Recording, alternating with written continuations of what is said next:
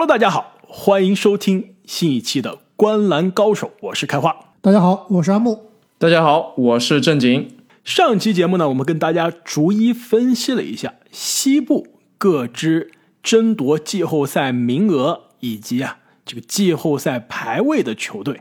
那么本期节目呢，我们将来关注一下，可以说是竞争更加激烈，球队的这个差距啊更加接近的东部格局。我们一起来看一下呢，现在东部排名四到。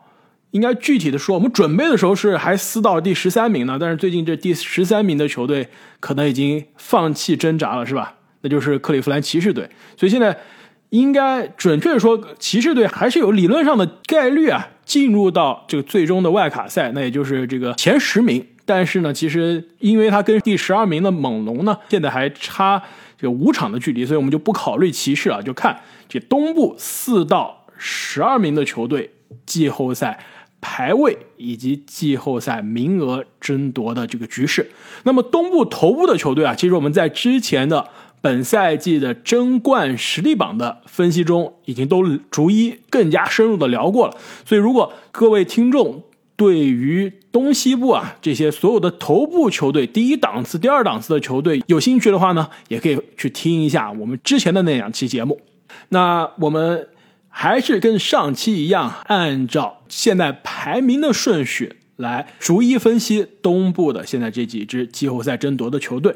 那因为东部的球队啊，其实现在可以说第四名到第七名之间啊，都只差两场。这个第四名啊，跟第八名其实也是只差这三个胜场。可以说我们现在录音的时候的排名啊。很可能我们节目播出的时候，或者就大家收听的时候啊，已经变了。但是我们还是按照我们今天美国周二晚上的时间的排名来逐一给大家分析。那么现在排名东部第四的球队，其实也是最近刚刚结束了一波九连胜的球队，可以说九连胜也好。东部第四也好，和我们接下来要说出的这个球队的名字难以想象。如果是一年之前，完全不会把这几个词联系到一起啊，都不会把它放到一个句子里。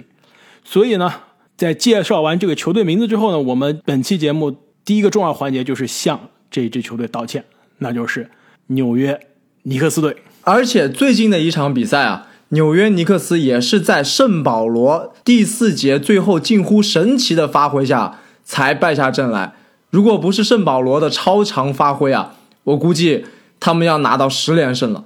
没错，这个阵绩，我觉得如果是一年前跟你说，现在这个赛季这个常规赛都快结束了，尼克斯还高居东部第四，你信吗？你敢信吗？我不敢信，所以我也是欠尼克斯一个道歉。而且我们节目说实话，之前有球迷说我们是这个球队黑，有球迷说我们是那个球员黑啊。打心底里面，我们在节目中啊，就吐槽最多的球队，唯一承认的黑子，唯一承认的官方承认的黑子就是尼克斯黑。没错，我们这对阵下药节目中，真的是把尼克斯的这个球员、这个教练、老板、管理层全部都吐槽了一遍。也不是说真的是打心底里面讨厌他，因为我们三个都是生活工作在纽约，其实跟这支球队还是感情羁绊很深的。就我之前在我们十大这个大前锋的赛季前的排名节目中，也是写了一段小作文来讲一下我跟纽约尼克斯，包括他们怎么样对待这个独角兽波金吉斯的这些感情的恩怨啊。可以说，我们吐槽尼克斯真的是发自内心的觉得，就对这支球队啊感觉到可恨。不是说他长期的鱼腩啊，是有很多次翻身的机会都没有翻身，都失去了改变命运的机会，真的让大家有点觉得。特别的遗憾，那今年的尼克斯可以说是把我们之前啊对他的这一些刻板印象全部打破了，真的是给我们眼前一亮。我先问一下你们俩啊，你们记得我们在赛季初十五天三十支球队中讲这个拉斯维加斯给尼克斯本赛季开出的总胜场的预计是多少吗？你们还记得是多少场吗？应该是二开头，二十多场。正经，你猜的很对啊，的确是二开头啊，而且是二的非常少啊，是二十二点五场，这几乎就是联盟倒数第一、倒数第二的水平了。现在尼克斯呢，我们录音的时候，尼克斯已经是三十四胜二十八负，完全打破了市场，远远超出市场对他的预期，并且我看了一下这个胜率啊，现在这个胜率是百分之五十四点八的胜率，过去二十年。尼克斯常规赛胜率这是第二好的水平，第一好的水平还要回归到我们甜瓜的准 MVP 赛季，就是尼克斯东部第二的那一年。所以说，本赛季的尼克斯不仅是超出了市场对他的预期，超出了我们对他的期待，也超出了可以说是这球队啊过去很多年这个鱼腩的水平啊，也是超越了自己。那其实说了这么多，给尼克斯道歉啊，其实我今天最大的道歉就是，我是认为尼克斯是不应该出现在本期节目的。我觉得他这个季后赛的位置是非常的稳。我是完全看好尼克斯啊，能够锁定第四、第五名的位置啊，他是应该不会到最后沦落到要竞争这个第六、第七的位置。没错，我也觉得尼克斯最后最差也能够锁定第五名。虽然看下来啊，他接下来的赛程并不是非常的好，会多次对阵西部的豪强，但是以尼克斯现在的状态啊，而且再加上他们队内。刚刚开花提到，他们曾经失去了独角兽的大前锋，但是现在他们队内有一个更强的大前锋兰德尔。在兰德尔带领下，我认为他们的状态可以用如日中天来形容都不为过。所以我觉得他们接下来应该是稳稳的会拿到一个季后赛，而且是靠前的排位。没错，说到兰德尔，我觉得不得不说，其实如果说尼克斯是我们今年东部最让大家惊艳、最眼前一亮的这个球队，兰德尔。很可能就是今年啊，东部甚至是全联盟最让人惊艳啊、最让人眼前一亮的球员。其实呢，我们在录这期节目之前啊，我在这个洗米圈我们的官友团里面啊，发了一个这个专享动态，就是向我们所有的官友团的朋友征集大家心目中本赛季的这个球员奖项、球队奖项的投票。那也是提醒大家，如果有兴趣的话，可以就是官友团的朋友们可以去我们的这个帖子下面留言。我们也会在后面的节目中啊，给大家带来我们心目中选票的同时，也来分析一下这个我们观友团的朋友们，大家心目中的赛季奖项是谁？那就有第一个留言的这个网友啊，就是也是我们节目的老朋友了，这个自律成习惯，他就说啊，他认为他心目中本赛季的最佳进步球员，当仁无让就是尼克斯的大前锋兰德尔。其实，在这一方面啊，我是非常同意的。我觉得兰德尔今年虽然是二十六、二十七岁了，其实感觉。这个年纪的球员很难在职业生涯上这个大跨步的前进，但是兰德尔今年真的是打出来了一个正儿八经的爆发赛季。兰德尔呢，本赛季场均二十四分、两点二个三分球、十点四个篮板、六个助攻啊。虽然这个数据看上去跟我们现在已经习惯了各种大神的逆天的这个爆炸数据相比，并不是最顶尖、最亮眼的那一档次啊，但是可以说。跟他的职业生涯的水平来比是非常大的跨越了，而且本赛季他也是成为了全明星，现在呢甚至也成为了媒体啊争相讨论的本赛季这个最佳阵容前三阵的热门人选之一啊，甚至啊我因为最近看尼克斯的比赛真的看的很多啊，尼克斯比赛尤其是我印象最深的是跟老鹰的那场加时大战，兰德尔四十分的那场，你知道现场的球迷在兰德尔罚球的时候都喊什么吗？？MVP，MVP，没错啊，就是喊的是 MVP 啊！这样的喊声，这样的球迷的加油声，在麦迪逊广场花园，在纽约的主场，有多少年大家没有听到过？大部分情况下都是给客场的球星的。没错，而且以前以前都喊什么？喊的是多兰下课，对吧？对吧？再加上一些这个脏话，对吧？所以说，现在尼克斯的球迷完全变了。虽然现在现在现场啊，每一场去的也就是两万多个人的球场，也只能坐两千多个人，但是大家这个给兰德尔的 MVP 的呼声啊，真的是透过电视机你都能感觉到现在纽约球迷的兴奋和欣喜。除了兰德尔之外，其实另外一个尼克斯球员本赛季的贡献啊，也是非常的突出，而且他的进步也是值得大家的关注，那就是巴雷特。那去年新秀赛季啊，你们还记得吗？巴雷特其实是连新秀的二阵都没有进啊，可以说是非常的失望。那本赛季呢，巴雷特可以说是成为了尼克斯崛起的第二重要的球员了。这个数据的进步呢，并不是特别明显。我觉得最重要的是他投篮的命中率的改变，可以说是质的改变。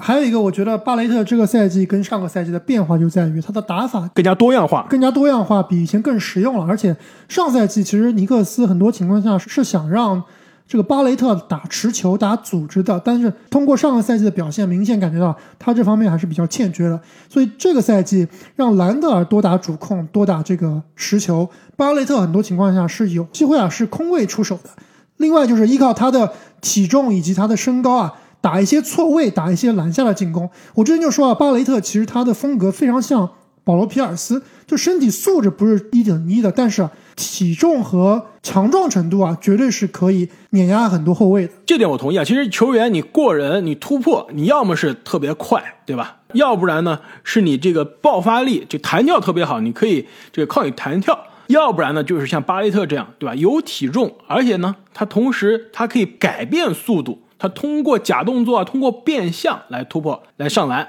而且刚刚阿木你提的一点非常重要，就是巴雷特他其实还是有很多短板的，就比如说他的三分干拔三分是投不出来的，新秀投不出来，在杜克投不出来，本赛季其实也没有开发出来。但是本赛季因为兰德尔成为了球队真正的进攻的主控，巴雷特底角三分，对吧？空位三分的机会变多了，所以他三分球的命中率呢，从新秀赛季的百分之三十二上升到了本赛季的三十八点六。投篮命中率从百分之四十可以说是非常辣眼睛的存在，上升到了百分之四十四点六，并不是顶尖，但是绝对是达到了及格线了。而且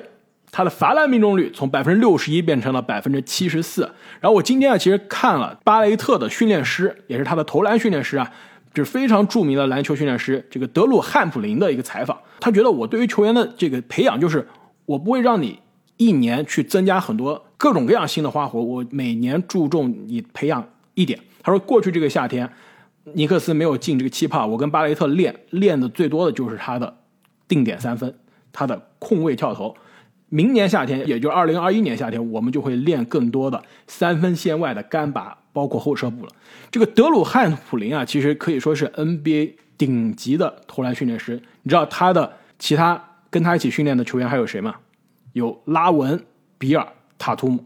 有没有看出这里面的好像套路？风格都挺类似的啊。没错，专门练这种得分型的杀手。所以说啊，巴雷特现在二十二岁。那场均啊十七点五分啊，这个还没有到达球星的级别啊。但是如果尼克斯可以延续本赛季的这个成长轨迹，而且联盟几乎是最大的薪金空间啊，这个在夏天能有更好的引援啊，其实我对于巴雷特的未来也是非常有信心的。哎，开花，你有没有这个德鲁教练的联系方式啊？我让莫兰特给他打个电话。哎，我觉得还真有必要啊！这个莫兰特现在看来，新秀赛季感觉莫兰特的投篮并不好，但肯定是比巴雷特强到太多了，是吧？那这个赛季看上去，巴雷特的投篮进步可比莫兰特明显啊。那其实我们刚刚说了这么多尼克斯的球星啊，还没有说到一点，这个赛季尼克斯取得这么好常规赛战绩的一个重要原因啊，那就是他们的防守。这支球队这个赛季在希伯杜的带领下，已经变成了一支防守强队了，和我们印象中的尼克斯差得非常远。而且对于联盟，特别是常规赛啊，两个效率最高的进攻方式，一个是转换进攻，一个是三分球。对于这两项的防守啊，尼克斯都是做得非常非常好。每回合的转换进攻的失分，以及对对手三分命中率的压制啊，都是处于联盟前列的。你知道对于对手三分球命中率的压制是联盟第几吗？应该是前三吧。联盟第一就是尼克斯的对手啊，打尼克斯三分球平均命中率是最低的。你知道投篮命中率尼克斯对于对手的限制是联盟第几吗？还是第一。这个就非常可怕了，因为我今天看了一下本赛季球队每支球队的这个防守的效率，也就是这个 defense rating。然后就前五的球队，我报一下啊，第一名湖人，这个毫无疑问；第二名七六人，就东部的前二；第三名犹他爵士，防守劲旅西部第一；第四名就是纽约尼克斯了。去年尼克斯几乎是防守可以说是这个在倒数档次的，今年一下子成为了跟这些争冠豪强在同一个档次了。我看了一下他的传统的防守数据呢，球队场均的盖帽并不靠前，场均的。抢断也并不靠前，场均的防守篮板也不突出，这些传统的这个防守的数据体现不出来。但尼克斯对于对手的投篮限制，对于对手的命中率的干扰啊，真的是已经到了现在联盟的第一的档次。其实，在打老鹰的那场比赛的时候，我我就记了这样的笔记，我觉得老鹰算是外线出手点很多、转换球很快的球队啊。但是尼克斯的防守，老鹰的传球、外线的导传传的再快，尼克斯的防守都能跟得上，这一点真的是让我非常的惊艳。西伯杜确实有点东西啊，而且啊，就除了防守之外，尼克斯我觉得还有一个进步啊，就是三分球。你知道去年我们说尼克斯最差的就是他的三分球，场均三分球命中全联盟倒数第一，其他球队都是两位数的，只有尼克斯场均九点几个三分球，三分球命中率联盟倒数第四，今年是联盟正数第五。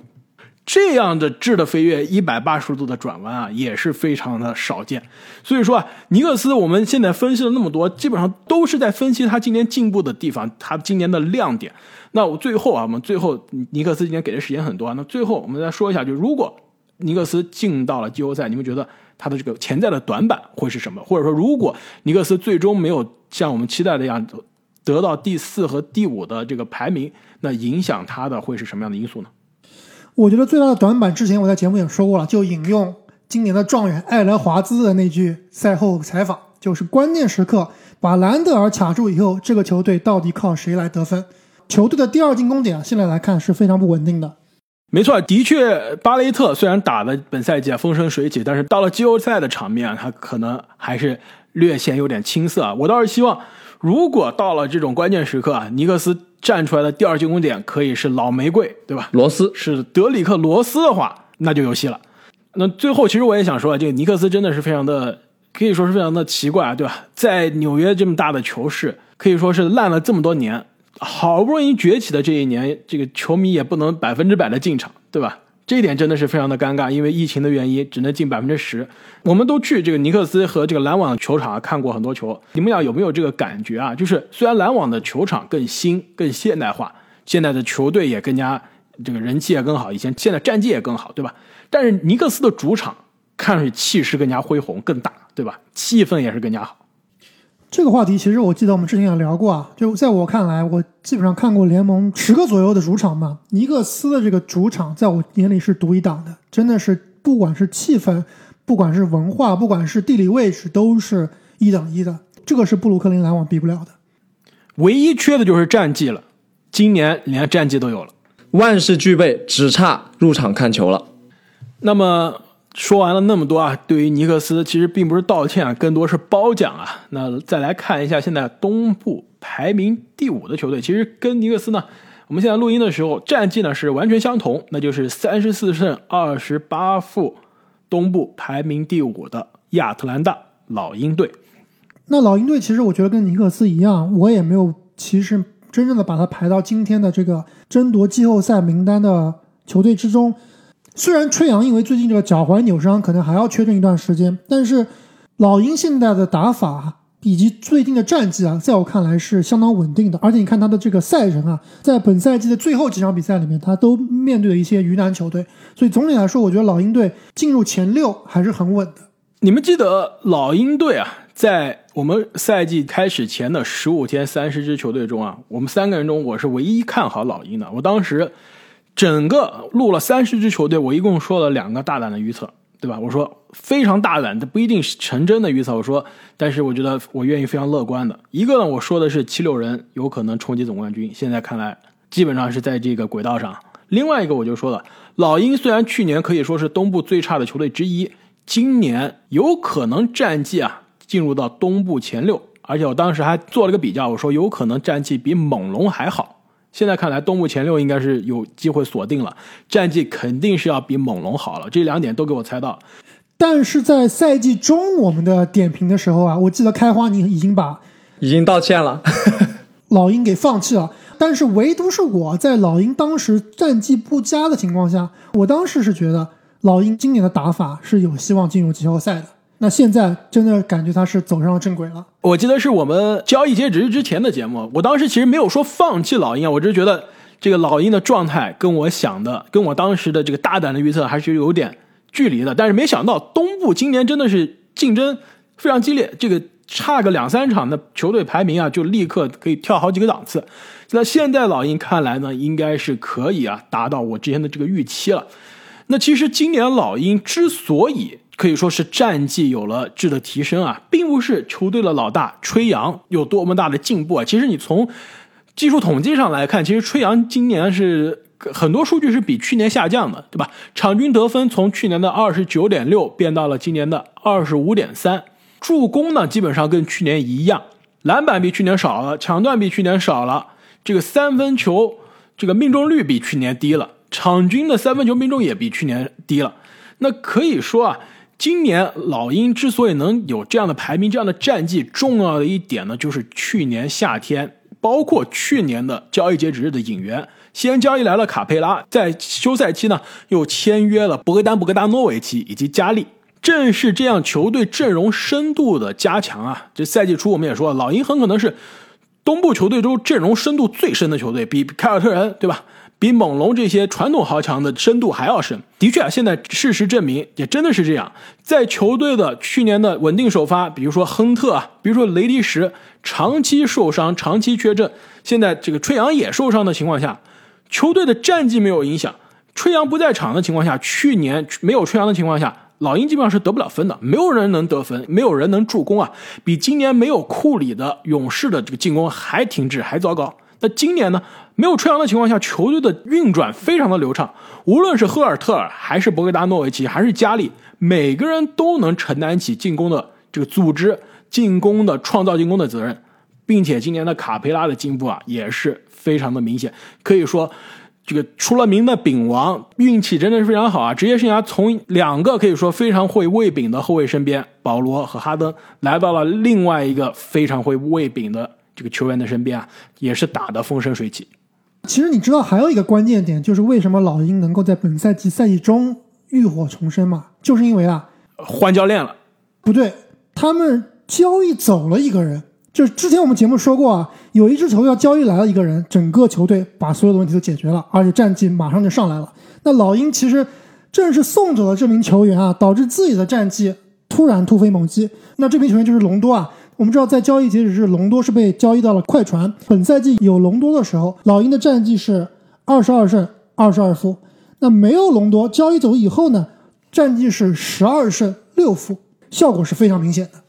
你这个十二胜六负的效果没有我这个二十胜七负的效果明显。你知道二十胜七负是什么吗？麦克米兰是吗？对，就是球队啊换了教练之后，这个麦克米兰上任之后啊，老鹰的战绩二十胜七负，这样的将近是应该是百分之六十多的胜率，完全就是把之前我们说的这个赛季中的分析的时候的老鹰的这个势头啊完全逆转了。其实隆多的这个影响啊，肯定是存在一定的娱乐成分啊。那开花说的这个教练的影响，在我看来也并不是特别大。其实老鹰这个赛季前半段战绩不佳，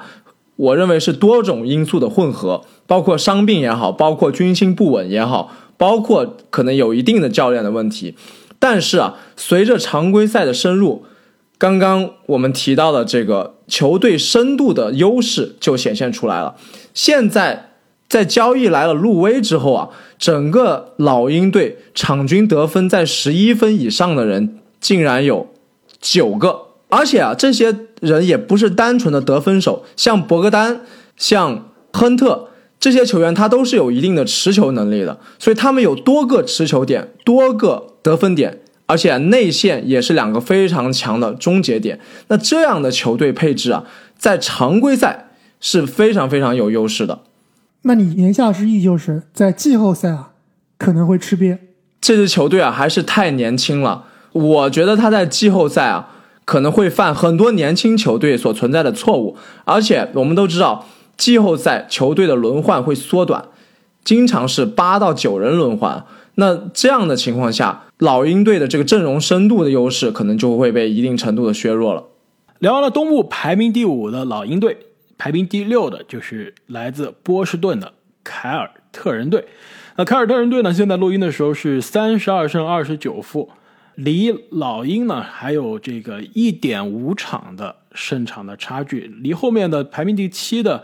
热火呢是领先半个胜场。可以说，本赛季的凯尔特人一开始是因为新冠的原因，因为伤病的原因啊，进入状态非常的慢。但是我不知道两位对于凯尔特人的感觉是怎么样？我觉得后面是一度让大家看到希望，但是又经常输掉一些莫名其妙的比赛，这个状态又下来了，对吧？没错，我们录音时间正在进行的这场比赛，凯尔特人队现在是还剩三十秒的时间啊，落后鱼腩雷霆队三分，很有可能这场比赛就会输掉。那其实聊到凯尔特人啊，真正才是进入了啊我们本期的主题。那凯尔特人在剩下来的十一场比赛里面呢，有六场比赛的对手是胜率超过百分之五十的，其中没有特别强的对手，但是呢，要打开拓者、马刺、热火这种比较亡命的球队，尤其是跟热火的背靠背啊，其实直接决定了他们季后赛的这个争夺排名的形式。没错，而且正像刚刚开花所说啊，其实凯子之前是打出了六连胜的，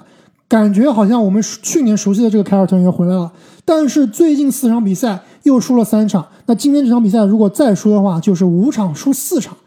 其中有一场比赛我是基本上看了全场的，就是打黄蜂那场比赛，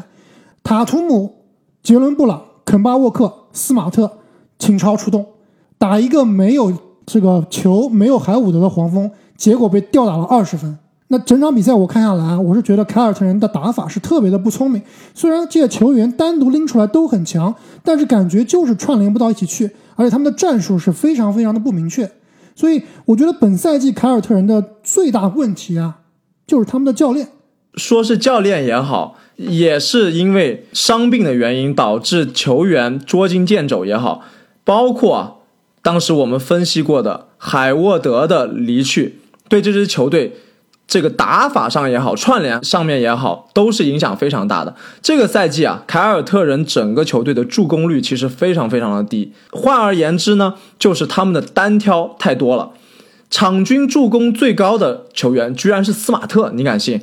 我们寄予厚望的塔图姆啊，之前开花有提过，他想要成为一名 MVP 级别的球员，至少要把自己的助攻数提高到场均五点五个。那这个赛季他是完全没有做到。那。之前在球队里面不声不响，但是扮演重要角色的海伍德啊一走，其实凯尔特人整个就缺少了一个关键的内外线连接点。其实我们回想一下，凯尔特人之前几个赛季打得好的时候，平入东决的时候，都有这么一个角色，要么是海沃德，要么是之前的霍福德。那现在这个赛季，凯尔特人经常会摆出啊三个后卫，甚至是四个后卫加一个内线的这样阵容。因为布朗也好，塔图姆也好，其实他们虽然名号上是锋线啊，但是他们的打法其实比较偏得分后卫。那这样一个阵容其实是缺乏内外线串联的，而且他们内线基本上是没有空间能力的。这种空间问题啊，导致了塔图姆和布朗必须要在很多中距离的情况下消化很多很多的球权，就投很多的中距离投篮。这样的话，即使这两个人打得再好，他的效率也会下降。而且他们唯一一个内线是有空间、有一定的这个策应能力的泰斯也被莫名其妙的交易走了。那现在让汤普森打这个位置啊，我看那场比赛真的是非常非常的捉急。其实刚刚阿木说这个是这斯蒂文森教练的问题，其实我更同意正经的观点，我觉得更多是球员配置的问题。你们俩不知道你们俩还记不记得，在塔图姆和库里的两个就是双四十加对砍的那场比赛之后啊，虽然凯尔特人是。险胜了勇士，对吧？但是我当时这个比赛结束之后给你们俩发的这个微信，我当时就说了，塔图姆啊，我感觉他这个生命当中从来就没有跟一个正儿八经的组织者搭档过。这海沃德也好，这个霍福德也好，他可以打一定的侧翼啊，但是其实都不是真正的组织者。就跟他一起搭档的这个控球后卫啊，无论是肯巴还是之前的欧文，都不是以一个组织擅长。其实我们本来是寄希望于肯巴能完成这个角色的，但是很显然啊，他这个伤病导致他现在连本身最强的进攻都没有了。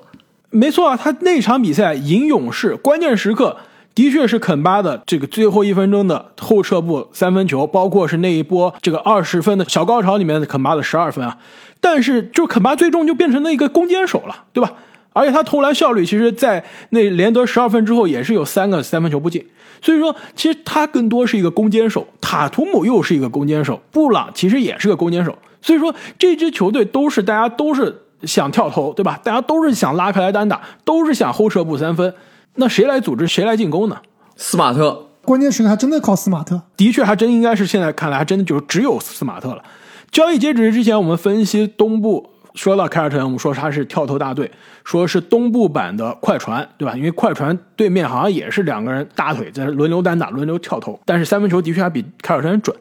但是快船解决问题了，他找到了他需要的进攻的梳理的人的一个组织者，隆多还是前凯尔特人球员，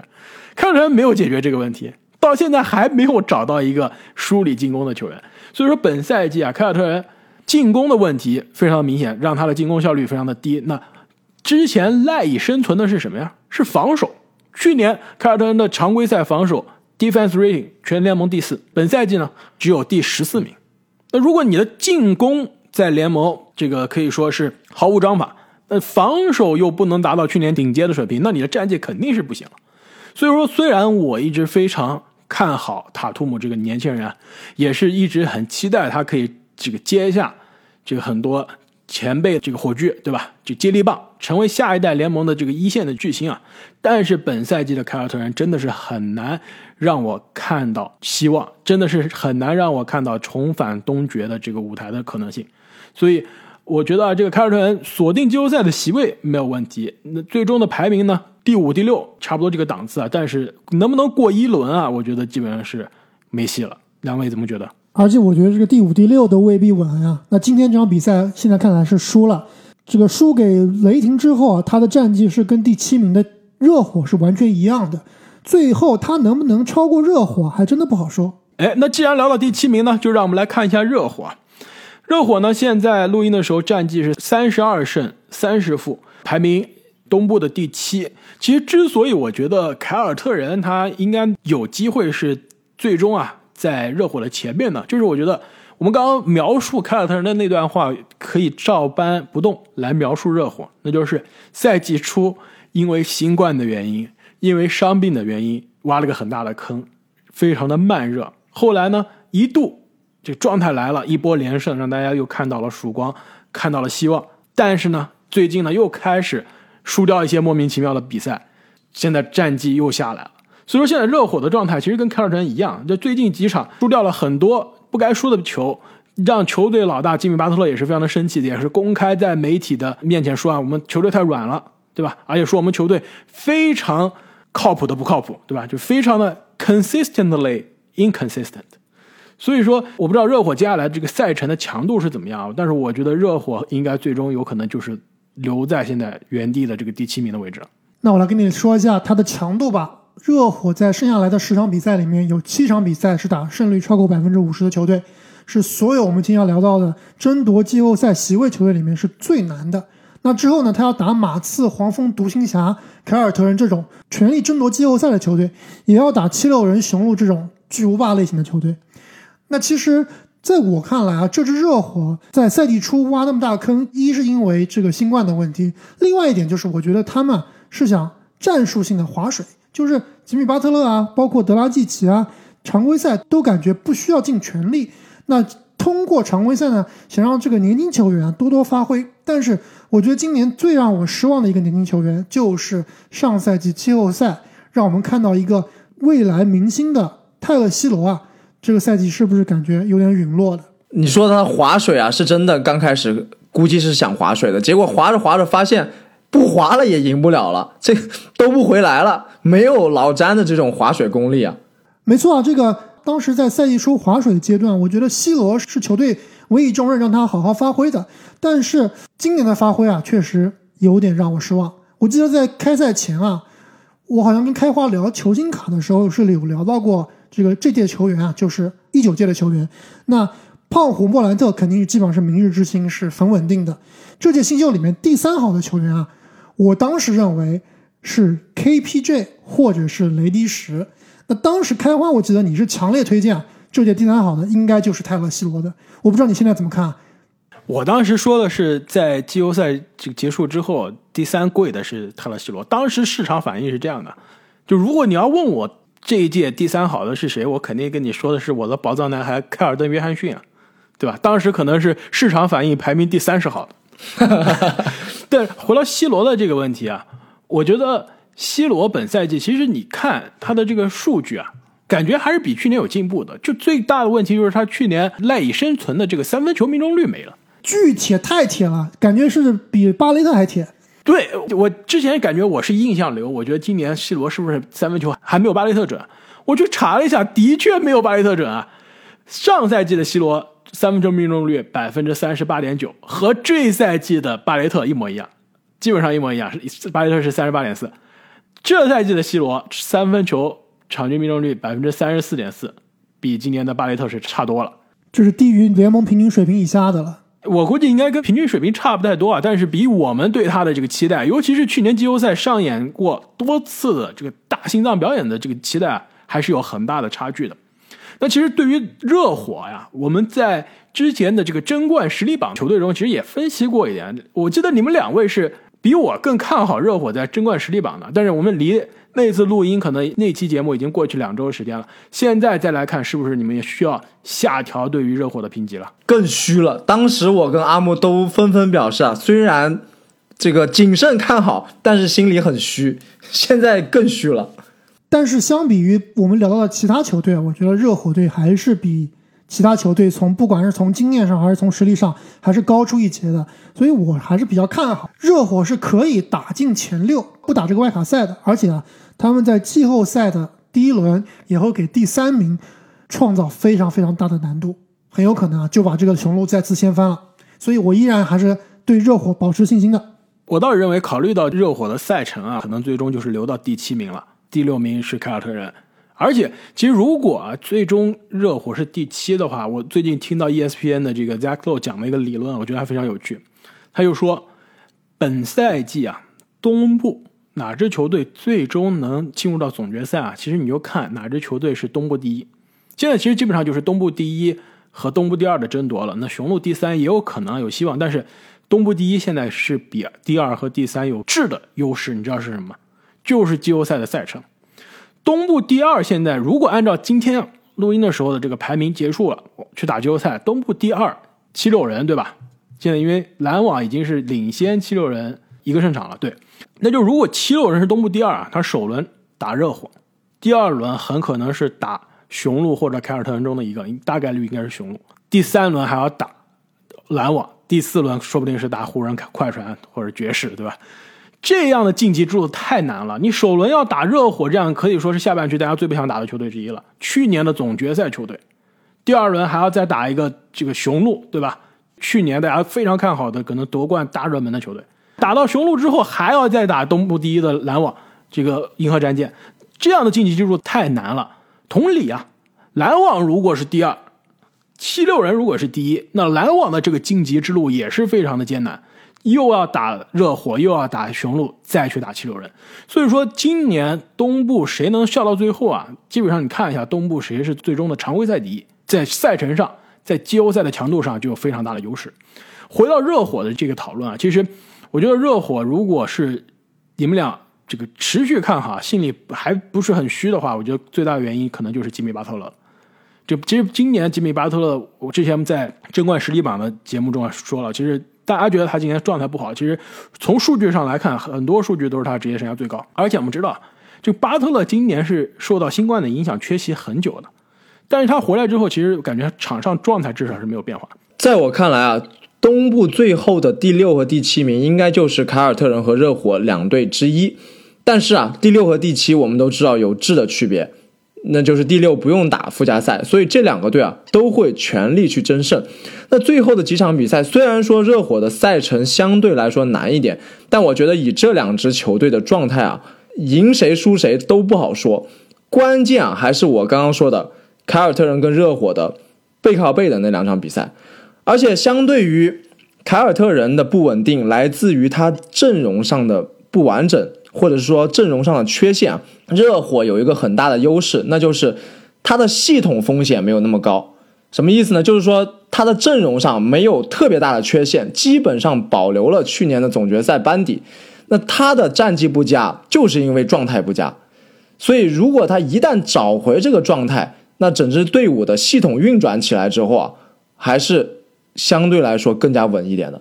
那么我们聊完了排名第七的迈阿密热火，排名第八的球队其实离热火也挺近的，只差一个胜场，那就是夏洛特黄蜂队，现在是三十三胜三十三负，刚好百分之五十的战绩。那其实黄蜂能达到这个东部第八的这个水平啊，如果是开赛前跟我们说，我们可能觉得差不多，可能就是季后赛边缘的这个水平。但是呢，考虑到啊，现在这个球队是老大受伤了，老二也受伤了，还能撑到这个水平，那真的是需要给黄蜂球队啊，就竖个大拇指了。这真的是太不容易了。没错，那黄蜂队现在排名第八，落后第七的热火呀一个胜场。剩下的十二场比赛里面有六场比赛呢是打胜率超过百分之五十的队伍，其中比较难缠的有凯尔特人、热火、掘金、快船和尼克斯。看完你刚刚说这个老大老二都受伤，战绩还可以保持在这个东部第八的位置，是跟他们的现在新晋挺出来的球队老大是密不可分的。而且这名球员啊，最近不光因为精彩进球啊出现在社交媒体上，而且啊搭配上他们这个全联盟最爆炸的解说员，这两个人的搭配基本上就是最近美国社交媒体上最红的一个系列视频了。我不知道你们知不知道那段台词是怎么说的啊？你说的是布里奇吗？激情四射，就是 Miles Bridges，How do you do？我想起来了，没错，其实布里奇本赛季可以说是上演了不止一个，至少是两个可以挑战这个安东尼·爱德华兹状元的这个年度最佳扣篮的隔扣。而且，其实本赛季布里奇大家聊的最多的是他的这个隔扣，而且是他。跟这个球帝两个人的组成的这个组合，美国网友他叫他 Airbnb，就是两个人首字母都是 B，而且在空中连线嘛，非常有趣。但是其实他本赛季防守的进步也是非常明显。我记得其实阿木，你刚刚提到黄蜂赢凯尔特人的那场比赛啊，其实那场比赛让我印象非常深刻的就是布里奇对于塔图姆的防守。所以说，你如果说布里奇是球队现在的老大，我还不一定同意。毕竟罗齐尔本赛季其实发挥也是非常出色，而且是球队的这个第一得分手啊。但是如果说是攻防两端作用加在一起，再加人气和观赏性，那我觉得布里奇应该是当时是无愧的球队现在最热门、最火的球员。而且不光是防守啊，他这个赛季的三分球是真的稳啊。本赛季的三分球命中率已经达到了百分之四十以上，而且啊，特别是在海沃德因伤缺阵之后啊，过去的这一个月里面，那过去的十场比赛里面，布里奇场均二十点七分、七点七个篮板，百分之五十一点七的投篮命中率，百分之四十五点五的三分球命中率，场均可以命中三点五个三分球，这跟我们印象中的布里奇完全都就不是一个球员。现在的打法真有点塔图姆的意思了。没错，其实本赛季布里奇的这个投篮进步真的非常明显，投篮命中率百分之五十以上，三分球命中率百分之四十以上，罚篮命中率百分之八十以上，和去年我们印象中的这个铁王真的是有非常大的区别了。其实本赛季呢，这个我不知道黄蜂他是不是找了这个德鲁汉普林来练整个球队的投篮啊？这个罗齐尔的投篮进步也是非常的明显。他在凯尔特人的时候出了名的铁王，在凯尔特人四年没有一年投篮命中率在百分之四十以上。是全联盟可以说是最铁最浪的小后卫之一，来到黄蜂呢，去年第一年百分之四十二的投篮命中率，今年百分之四十六的投篮命中率，这三分球命中率也是百分之四十以上，场均给你三点三个三分球，也是打出了职业生涯最好的一年。可以说本赛季，准确的说，黄蜂现在是球队老大老二受伤了，但是现在又站出来了新的老大老二，那很快。就我们在录音的时候啊，据说这个球帝的这个康复啊，也是非常的这个速度惊人，很可能在大家听这个节目的时候啊就要复出了。所以说我对于这支黄蜂的常规赛接下来的这个前景啊，至少包括外卡赛的前景啊，我还是非常看好的。我非常希望可以在季后赛看到这支年轻的球队。那接下来让我们看一下东部目前排名第九的球队，那就是同样啊受到伤病困扰。本赛季啊，运气不佳的印第安纳步行者队。那么步行者队呢，现在的战绩呢是二十九胜三十一负，排名东部的第九。其实离第十名呢差距其实还是挺明显的，有差不多是有两点五场的差距。离第八名呢是相差一场。两位对于步行者的前景有什么样的看法？那步行者今天是刚刚被开拓者血虐了二十分。那球队剩下来十二场比赛，有六场比赛的对手呢是胜率超过百分之五十的，打的基本上都是这种大哥球队，什么篮网、湖人啊、七六人、雄鹿。其实我觉得步行者这支球队啊，是我今年最不想看的一支球队，就是这个观赏性最差的一个球队，最平庸的一个球队。那球队的王牌布罗格登和萨莫尼斯都是这种实用的。平民打法的这种准球星，另外一点就是他这支球队啊是没有一个非常有趣的新人是可以观察的，球队战绩又非常平庸。哎，你的宝藏男孩勒维尔就被你抛弃了，勒维尔早就不是我的宝藏男孩，也不再年轻了二十七了，他已经毕业了是吧？已经毕业了，早就在篮网毕业了，这个宝藏已经挖出来了，挖出来。了。对，所以我对于步行者在本赛季接下来的比赛啊，还是抱有一定的怀疑态度的。会不会跌出前十很难，毕竟啊，排名第十一的公牛跟他差距还是比较大。那能不能冲进第七、第八？现在看来呢，也是非常难的。所以我预计啊，步行者最后也应该是到一个第九、第十，甚至有可能是跌到第十的位置。最后也是要打外卡赛，而且我是觉得他们应该是进不了季后赛的。这点我的观点和阿木比较类似啊，就是步行者要跌出附加赛、外卡赛还是比较难的，但进入外卡赛之后的战绩怎么样，那就很难说了。尤其是他五月份最后啊要打一连串的强队，就很有可能之前这个战绩看着他还是前十，最后一连串啪啪啪啪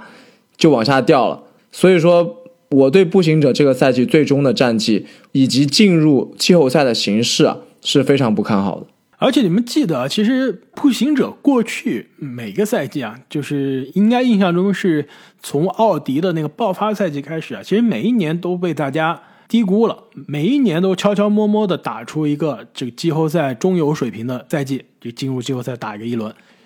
而且呢，我们之前也分析过，他每一年都有不同的球员站出来，就感觉球队的老大这个换了一波又一波。其实本赛季啊又一样，就是感觉球队去年季后赛里面的这个轮疯狂不在了，对吧？没打几场就受伤，赛季报销了。然后现在迈尔斯特纳应该也是几乎有可能是无限期缺阵啊。现在看来应该是至少我觉得季后赛首轮都不一定能打，那基本上也是宣告本赛季可可能要结束了。那这萨博尼斯好像最近也是受伤了，是吧？没错啊，也是归期未定啊。所以其实现在球队真的要是你们的这个宝藏大爷，还没到大爷，宝藏中年人大叔 勒维尔要扛起这个球队老大的责任了，是吧？我觉得这个步行者啊，本赛季可以说是运气非常不好，一方面是伤病啊，另一方面就是接下来这个东部第十的球队啊，最近的势头真的是太猛，而且这支球队呢，也是现在东部排名第七、第八、第九的球队啊，非常不想在外卡赛遇到的球队，那就是拥有两大超级巨星、两大这个数据爆炸的王牌球员的华盛顿奇才队。道歉，道歉之前，我来说一下奇才的战绩啊。那奇才队现在呢是二十七胜三十四负，排名呢东部的第十名，和步行者差两个胜场，和后面的第十一名呢是领先一个胜场。现在看来呢，最近势头那么猛啊，尤其是刚刚结束一波八连胜，那让球队现在是很有可能是进入到外卡赛的行列了。那刚刚阿木说道歉啊，其实。这个准确的说，不应该是对奇才队道歉，是吧？更多的是要向奇才队的球队上的某一个球员道歉，是这个意思吗？没错。那在我道歉之前，也是再说一下奇才剩下来的赛程。那剩下来十一场比赛，有六场比赛对阵的对手是胜率百分之五十以上的，其中呢要直接面对竞争对手，两场步行者，一场猛龙，一场黄蜂，这几场比赛应该都是比较好看的。那今天除了给尼克斯道歉以外，那必须还要给我们的大威少道个歉。最近威少的这个表现啊，真的是非常的亮眼。我抽空看了一些比赛，也看了一些集锦啊，明显感觉现在的威少，就这两个月的威少，跟赛季初的两个月的威少都不是一个威少。你知道为什么吗？因为他现在应该是完全健康了，这个爆发力啊、速度都起来了，包括他的篮子准头啊也上来了。没错，这赛季初其实刚刚交易到奇才的时候啊，威少是带着伤来的。因为我们印象中，去年的气泡中，威少打的状态非常差，那时候其实他是受伤的。那后面伤其实没有完全痊愈啊，就被球队交易交易到了这个奇才。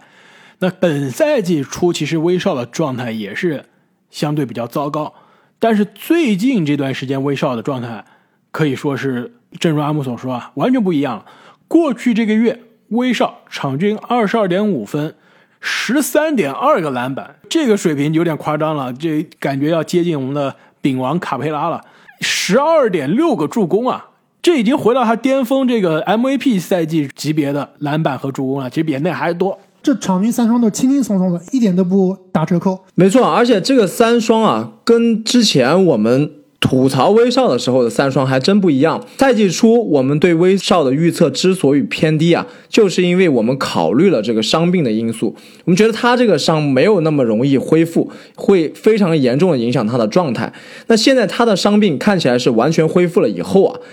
这个三双拿起来不但驾轻就熟，而且啊是奔着胜利去的三双，不是为了完成政治任务的三双，这个意义可就完全不一样了。没错，我记得在赛季初的时候，虽然威少也是常常打三双啊，当时看这个奇才啊，我是明显感觉威少是有刷数据的嫌疑的。那球队也不赢球，自己在那儿使劲刷，当时我们就给威少非常多的批评。但最近的比赛啊，真的是数据没差，但是球队照样赢球，贡献非常明显。而且另外有一项数据是非常有趣的，就是我记得是在前几场比赛的赛后采访，有一位记者采访威少说。威少，你知不知道你的关键时刻的命中率啊，是本赛季所有球员里面最靠谱的？当时威少就是呵呵一笑。这个数据确实是非常的夸张啊，与我们印象中的这个非常头铁的这个僵尸跳投的威少真的非常不一样。到了关键时刻的威少，这个赛季是非常的靠谱。而且说到数据啊，他的三双数应该是马上。就要追平甚至超越大欧了，那么以后啊，我感觉也应该很难有人去超越他这样一个场均三双的，或者是三双总数的这样一个数据。以后威少应该就是三双的代名词了。没错，正是因为威少的存在，我才认为啊，所有外卡赛的球队啊都非常不愿意遇到这支奇才，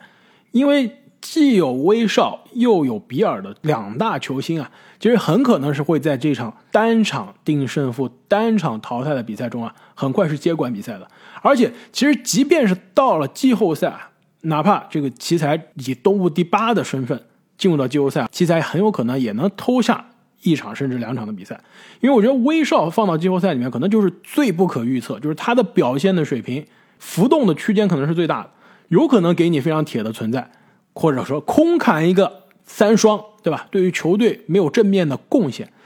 但很有可能呢，就像今年啊，最近这几场比赛的这个威少，给球队无论是数据上还是赢球上都有极大的贡献。我印象非常深的就是上周赢勇士险胜勇士的那场比赛，威少可以说是有一半的时间打得非常的糟糕，但是最后四分钟让你感觉他是在场上没有办法被控制，就是一个挡也挡不住，拉也拉不住。怎么样都防不住的一个球员，一个存在，而且他不仅是当年狂砍分的威少了，现在是篮板、助攻、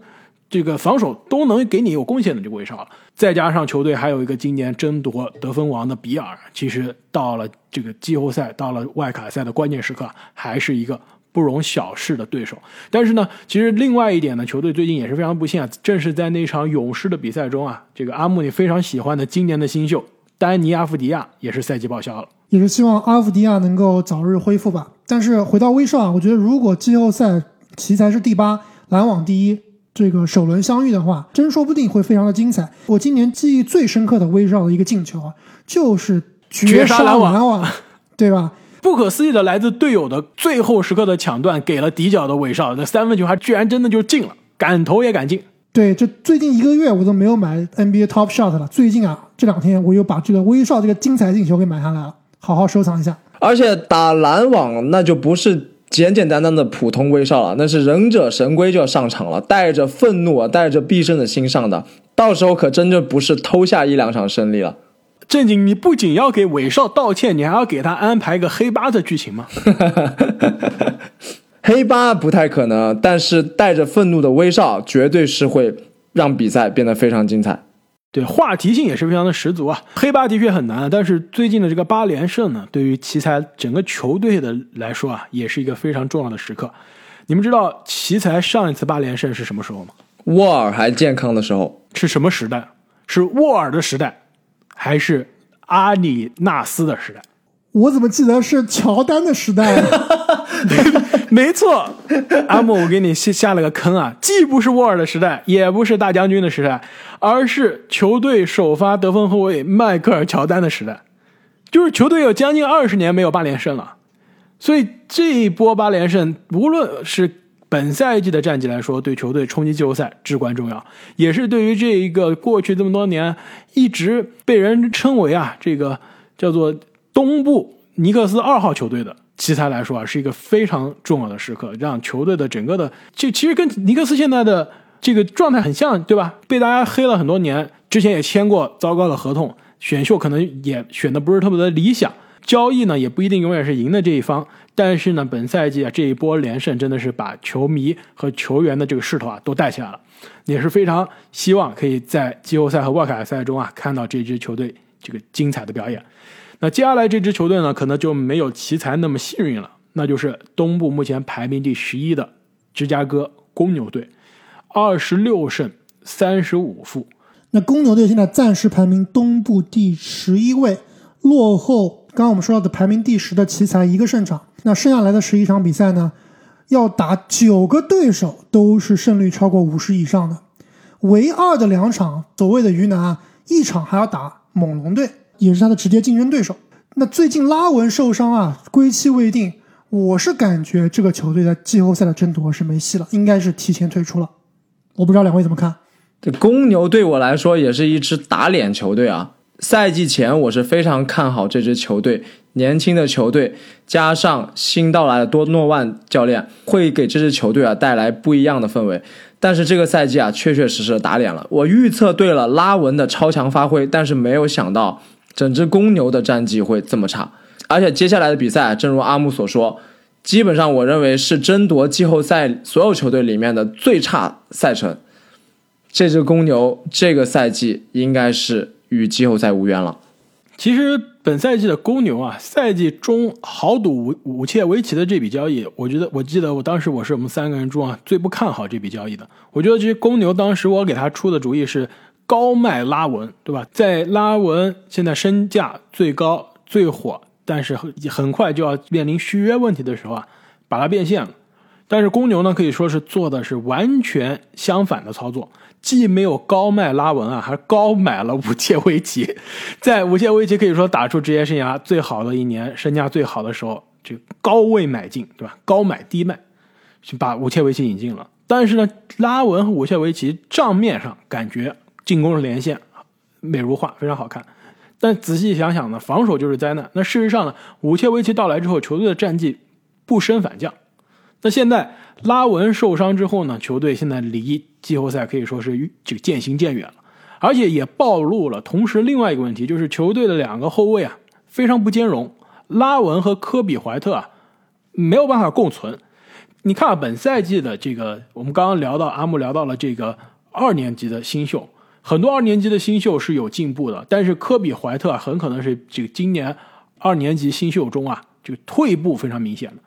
场均数据，如果你看赛季的场均数据。可能是比去年啊有所进步，但是其实科比怀特去年后三个月的数据跟现在相比啊，跟今年整个赛季相比啊是好很多的。而且本赛季在拉文受伤之前啊，一度啊科比怀特是进入到替补了，而且不仅是替补啊，还是在轮换的时间非常的少。球队关键时刻宁愿上谁啊？上萨托兰斯基，再加拉文都不会上科比怀特。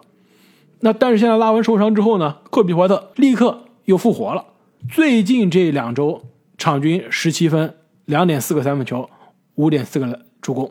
这个投篮手感又回来了，得分又开始爆炸了。所以其实拉文和科比怀特两个人，我们赛季开始前都觉得有可能都能练出这个组织，都能共存啊。但是现在发现这两个真的太相似了，依靠得分，依靠球权，依靠出手，这个组织并不是特别的在行，防守都是累赘。所以其实这两个后卫啊。以后职业生涯想要有更好的发展，我觉得必须要两个人分开，去去不同的球队才行。那么从球队的角度看啊，这个赛季这支公牛队最大的问题，我认为有还有两个地方，一个就是他们的造杀伤的能力，场均罚球出手数和场均罚球命中数都是联盟的倒数第一啊，场均只能命中十四点三个罚球，这个对于有些超级巨星来说。连一个球员都比不上啊！他们同时有着联盟第七的罚球命中率，百分之八十以上的罚球命中率都没有好好的利用起来，真的是非常可惜。另外啊，就是他们在失误端联盟倒数第二的失误率，就失误率是联盟第二多的。那你既不是一支防守见长的球队，又有这么多失误给对手转换进攻的机会，能赢下比赛才奇怪了。所以这支年轻的球队啊，真的是还有非常多需要进步的地方。其实说到公牛啊，我正好想起刚刚讲奇才的时候漏掉了一个人，也是最近奇才的这一波连胜的至关重要的功臣。你们知道是谁吗？波坦斯，并不是伯兰斯啊，是公牛在交易中相当于天头，几乎是白送给奇才的。加福德，没错啊，加福德在公牛其实也是个二年级的新秀，去年呢有过一两场亮眼的表现，但是今年在公牛基本上就被埋没了，上场机会也很少。其实上在场上呢，感觉也是没有什么样的作用。今年在公牛的比赛中啊，场均四点七分，三点三个篮板。来到奇才之后，立刻不一样了。如果你看奇才最近的集锦，你就看韦少的助攻都给谁？加福德来到奇才之后，先是跟着球队一波连胜，而且你看这波连胜中啊，他就是干最简单的事情：抢篮板、卡位、挡拆、顺下接韦少的饼，效率非常的高。场均十点八分，六个篮板，两点二个盖帽啊，而且还是上演了一场四个抢断、四个盖帽的比赛，一下子成为了这个奇才。我们说了，全联盟最差的。中锋这个位置上的最大的亮点，所以公牛换来换去，把自己年轻的未来的希望的中锋这个小卡特给了魔术，把替补位置上的更加年轻的二年级的这个中锋给了奇才，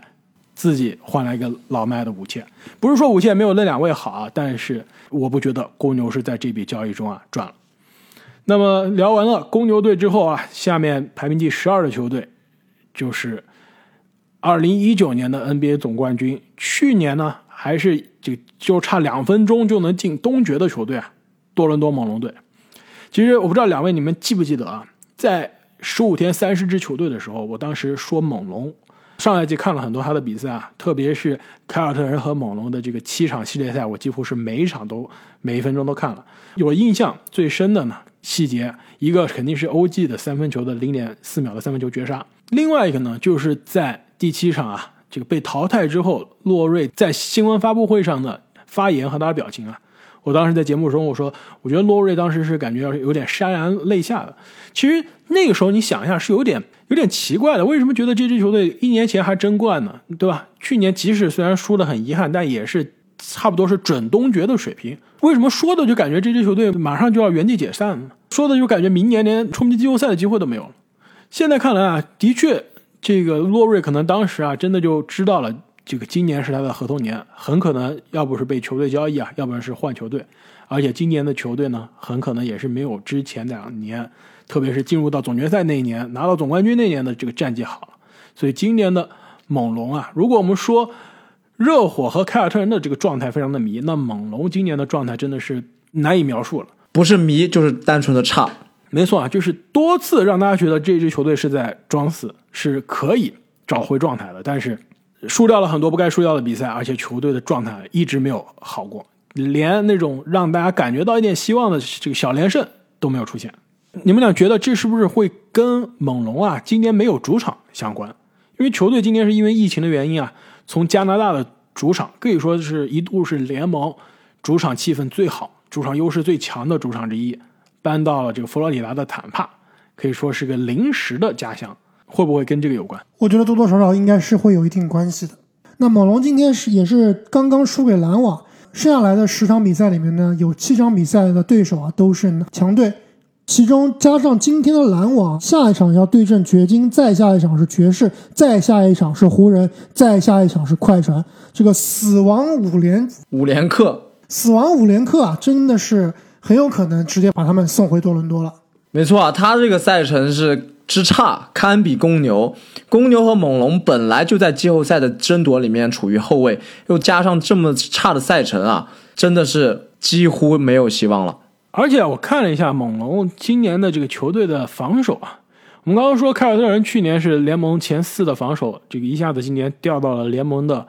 中间档次啊。猛龙去年的防守是联盟的第二名。今年呢，排到联盟的第十二名了，就防守的这个今年的退步啊，真的是这个非常的明显。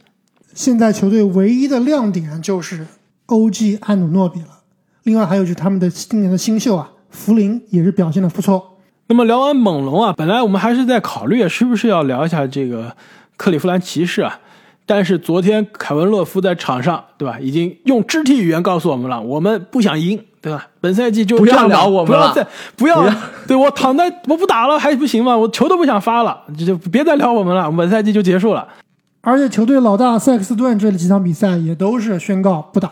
基本上也是宣告这支球队啊放弃抵抗了。而且说到这个，我插一个曲啊，你们有没有发现啊？这个骑士最近的伤病报告非常的奇怪，因为我每天我是会看每个球队是哪些人打，哪些人不打。然后呢，不打的原因是什么？你看骑士啊，都是这个脑震荡是吧？全是全队脑震荡。我不知道他们在干嘛，是在更衣室都在还在撞头吗？还是就在大家在更衣室摔跤？这个不知道进行一些什么活动。球队今天好像是五到六个人不打，里面四个人是脑震荡，不知道为什么，这这非常的迷啊。然后不脑震荡的球员对吧，在场上感觉也找不到方向，所以说这个骑士，我我本来准备好想聊的，那干脆就我们也是把它放弃了，把它剔除啊我们季后赛名额的争夺的行列。那么我们本期对于东部的季后赛争夺的分析啊，就聊到这里了。那么我们会在接下来常规赛还差不多两周半的时间之内呢，会推出我们常规赛奖项的节目。那么我们也是呢，在我们的西米团中发了一个专享的动态，希望我们的这个球迷朋友们啊，可以把你们心目中的各大奖项的这个提名啊，告诉我们，我们也会在节目中跟大家分享。那么，再次感谢各位球迷的关注、转发、点赞、收藏，我们下期再见。再见。再见。